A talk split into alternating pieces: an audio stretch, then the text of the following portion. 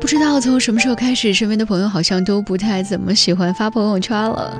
前几天呢，无意间想起了一个很久都没有联系的九零后的朋友，想看看他最近究竟在干什么。于是我打开了他的朋友圈，发现他最近的一条朋友圈还停留在前年过年的时候，他并没有设置三天可见，就是朋友圈白茫茫的一片，什么都没有。以前我和他还有另外一些同龄的朋友，经常会聚在一起聊天，分享彼此对一些事物的态度和观点。当我打开另外一个朋友的朋友圈的时候，他更加干脆，一条状态都没有，直接写了一句：“并不是我屏蔽了你，而是我从来就没有来过。”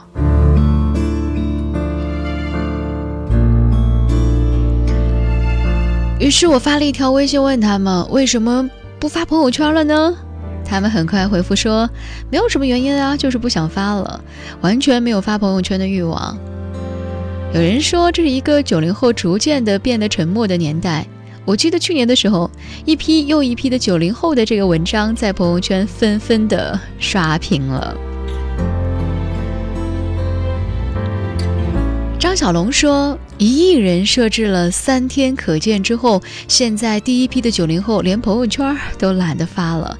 为什么不想发朋友圈了呢？顾忌太多，还是有些小小的情绪在里面呢？”有朋友说：“算了吧，现在呢，谁还敢发朋友圈啊？要知道，你的朋友圈呢都是领导、同事、亲戚。”不小心就会引起误会，还有你的父母也都在朋友圈，你怎么能够让他们担惊受怕呢？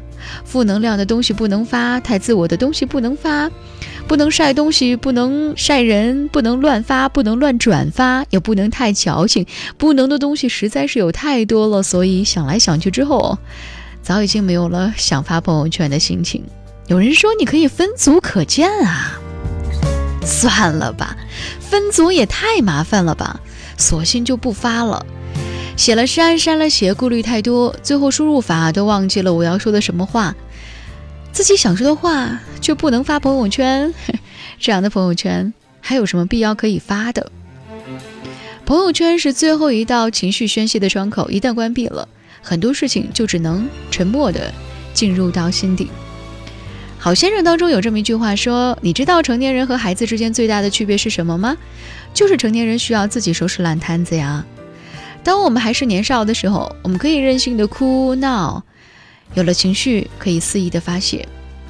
可是成年人不行啊，他们只能在夜晚对自己进行简单粗暴的疗愈，然后第二天又装作若无其事的样子，开始工作、生活和学习。”正如那句话所说的，世界上之所以有夜晚，就是留给那些有伤口的成年人，给他们一片可以独自舔舐伤口的黑夜，而且这样的黑夜不易被别人发现。桌子之前写过不要熬夜的文章，很多的人呢都留言说再也不会熬夜了。但是没过几天，好像我们又开始重新的熬夜了。为什么戒不掉熬夜呢？最根本的原因是，夜晚的时间才是属于自己的呀，那个空间才能够真实的做自己啊，流露出自己真实的情感。白天的时间，谁敢做真实的自己呢？成人的世界早已经把情绪戒掉了，展示伤口的途径好像也慢慢的给堵死了。如果让他们表达情绪，需要讲究时间、场合、平台，需要小心翼翼，需要确定一个安全的空间，然后在最短的时间内恢复正常。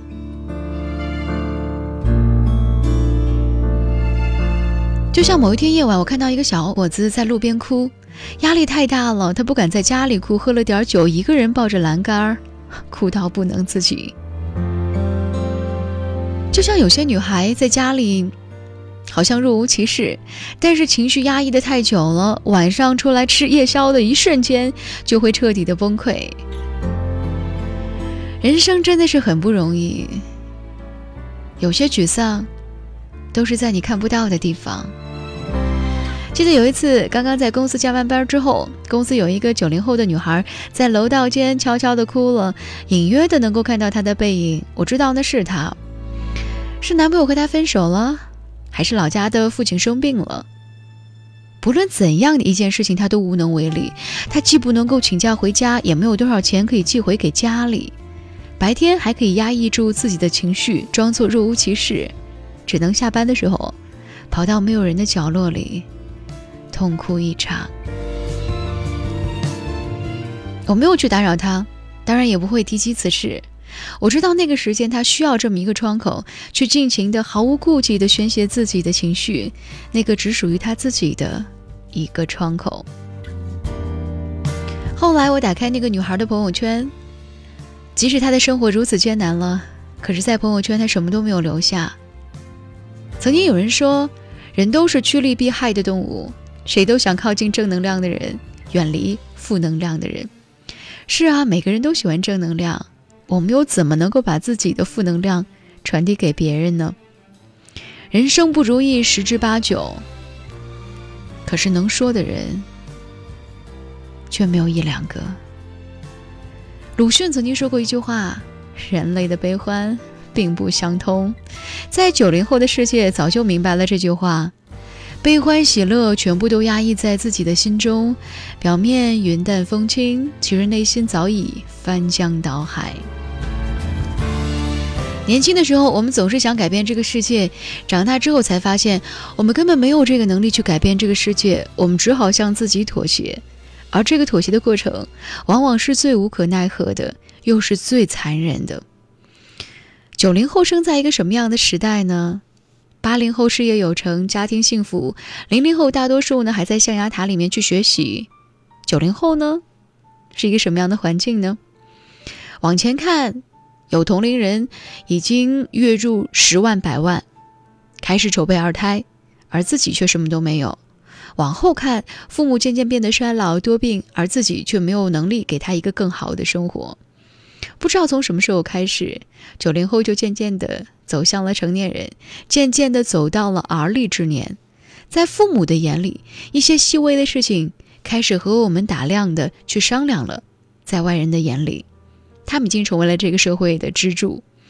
最后，我们终于会变成那个不动声色的大人。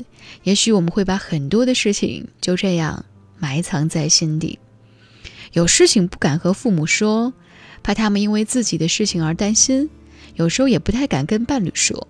多年的鸡毛蒜皮和争执过后，现在好像连吵架都懒得吵了。诉说，究竟从何说起呢？身边的朋友一个个也因为事业、家庭渐渐的疏远，其实能够说上话的也寥寥无几。看着别人在朋友圈里活跃无比，好像热闹的是他们。和自己并无关联，只能默默的点一个赞，然后退了出来。村上春树说：“所谓的人生，无非是一个不断丧失的过程。很宝贵的东西会一个接着一个，像梳子落了齿儿一样的从你手中滑落。我想，丧失自我、丧失情绪，应该也是人生的一个必经的过程吧。”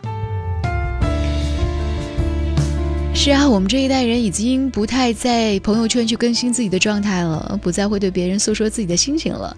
那就意味着，他选择自己默默地承担了这一切。那一刻，我们的心底必然会有一场海啸，但你静静的，却没有让任何人知道。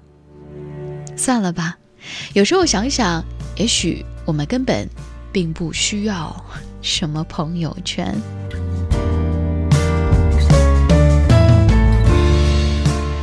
如果呢，你也有些话想要对我说，新浪微博和微信公众平台继续为你开放当中，搜索 DJ 乔找到我吧。想要听到更多的声音，可以在蜻蜓 FM、网易云音乐、喜马拉雅 FM 当中搜索李巧电台，那里会有更多的声音在晚间时刻陪伴晚睡的你。一个屋里黑团团，高高的，压压里。两个魂喘着粗气，烟尘自己。你认得我吗？跟我说那么多句，你要的尊严我熟悉。桥上走的那一句，我没到，你别起晕，你就把头转过去。莫给我消息。我欠你啥子嘛？我啥子都不欠你的。你问我真理没真理？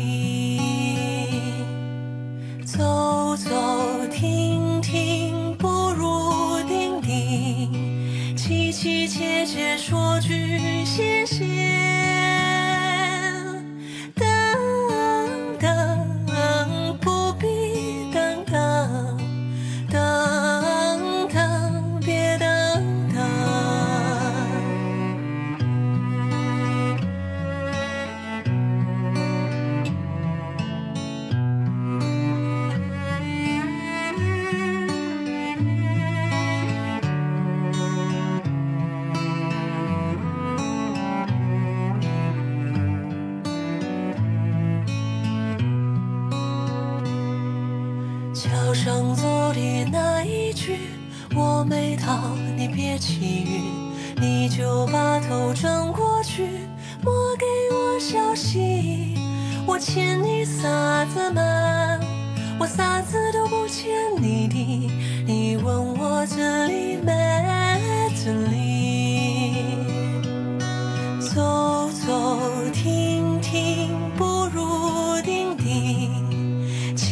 切切说句谢谢。